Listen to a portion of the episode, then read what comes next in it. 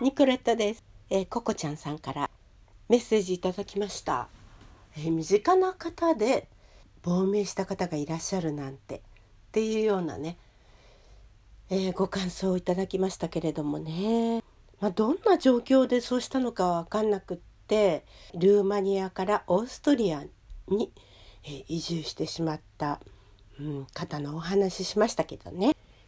昨日映画のご紹介をしたんですけれどもちょうどね見たいなあと思っていた「ポルトガルの女」というね映画なんですけどこれねオンラインでは400名って限定なんですよね。ですからねもうソルドアウトだったので映画館、まあ、この EU フィルムデーズ2021をやっている映画館ですけれどもそこをね調べてみましたらやるんですよ1日。7月10、えー12日だったかな。13日かな。あの火曜日なんですけれどもね。でそこのチケットが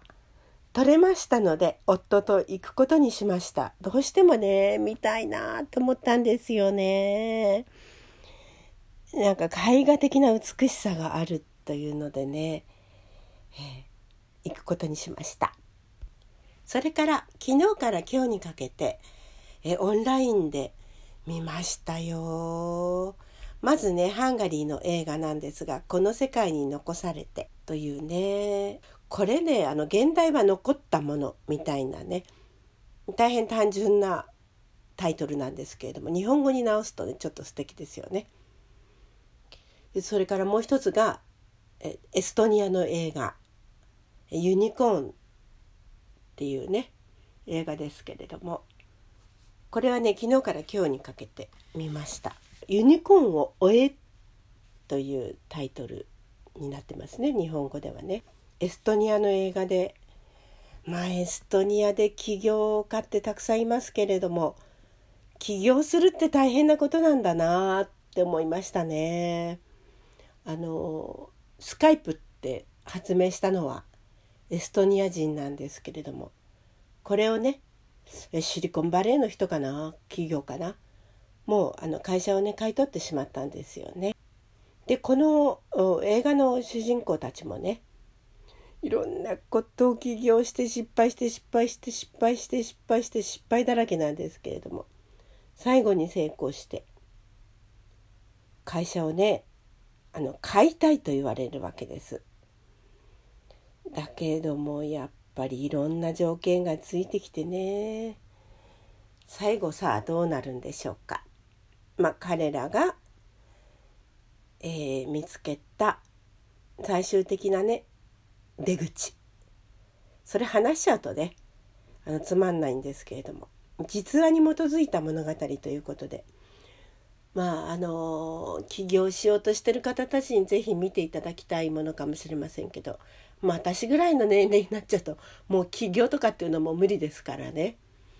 ただみんなそうやって大変な中で起業してってる人たちがいるんだなっていうことですね。ちょっとあのコミカルな面もありましてね 笑いながら見てしまいましたけれどもこの映画の中ですごく印象に残ったセリフがあります。まあ女性主人公の方がね路地を歩いているんですね。そしたらねあのホームレスみたいな人に読み止められるんです。ねえねえちょっとって。あのねおおと何か落としたよって言うんですよ。でその女性がねファッと振り向きます。笑顔を落としたよって言われるんです。それでその女性がね「あそうか」って言うんでこうニコニコって笑うんですけどそのセリフがとても印象的でしたね。そう私たちはね、え笑顔っていう落とし物をしたくないですね。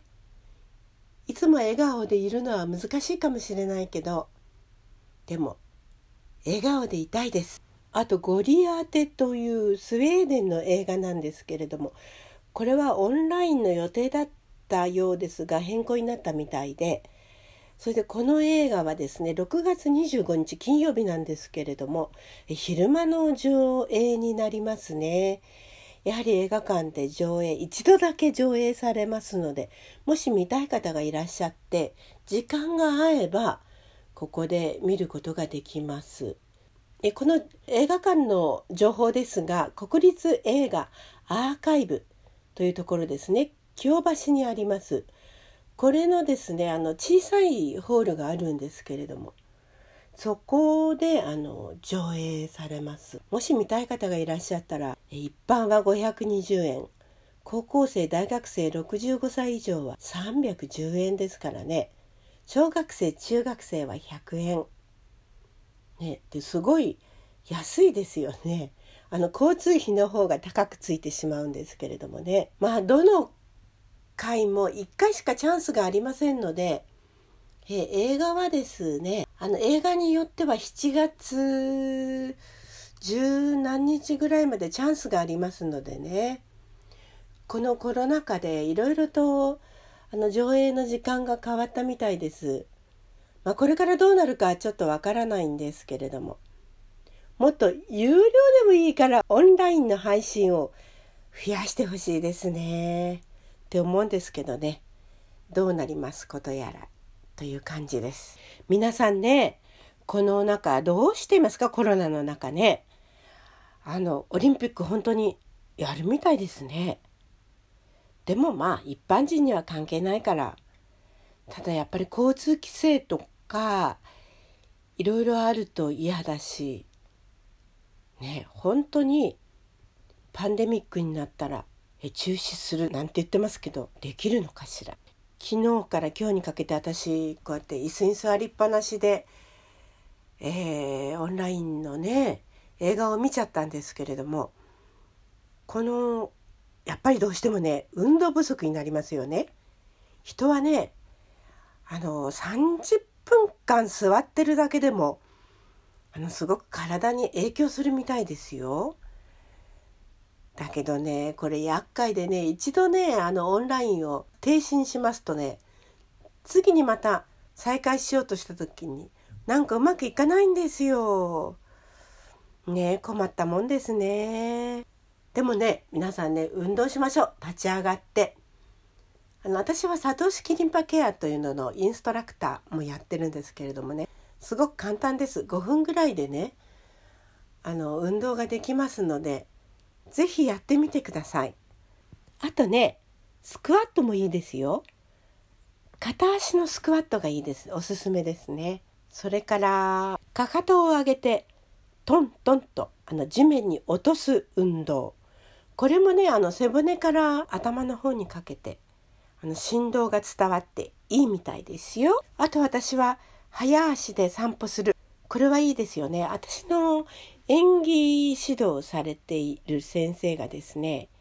1日に1万歩以上を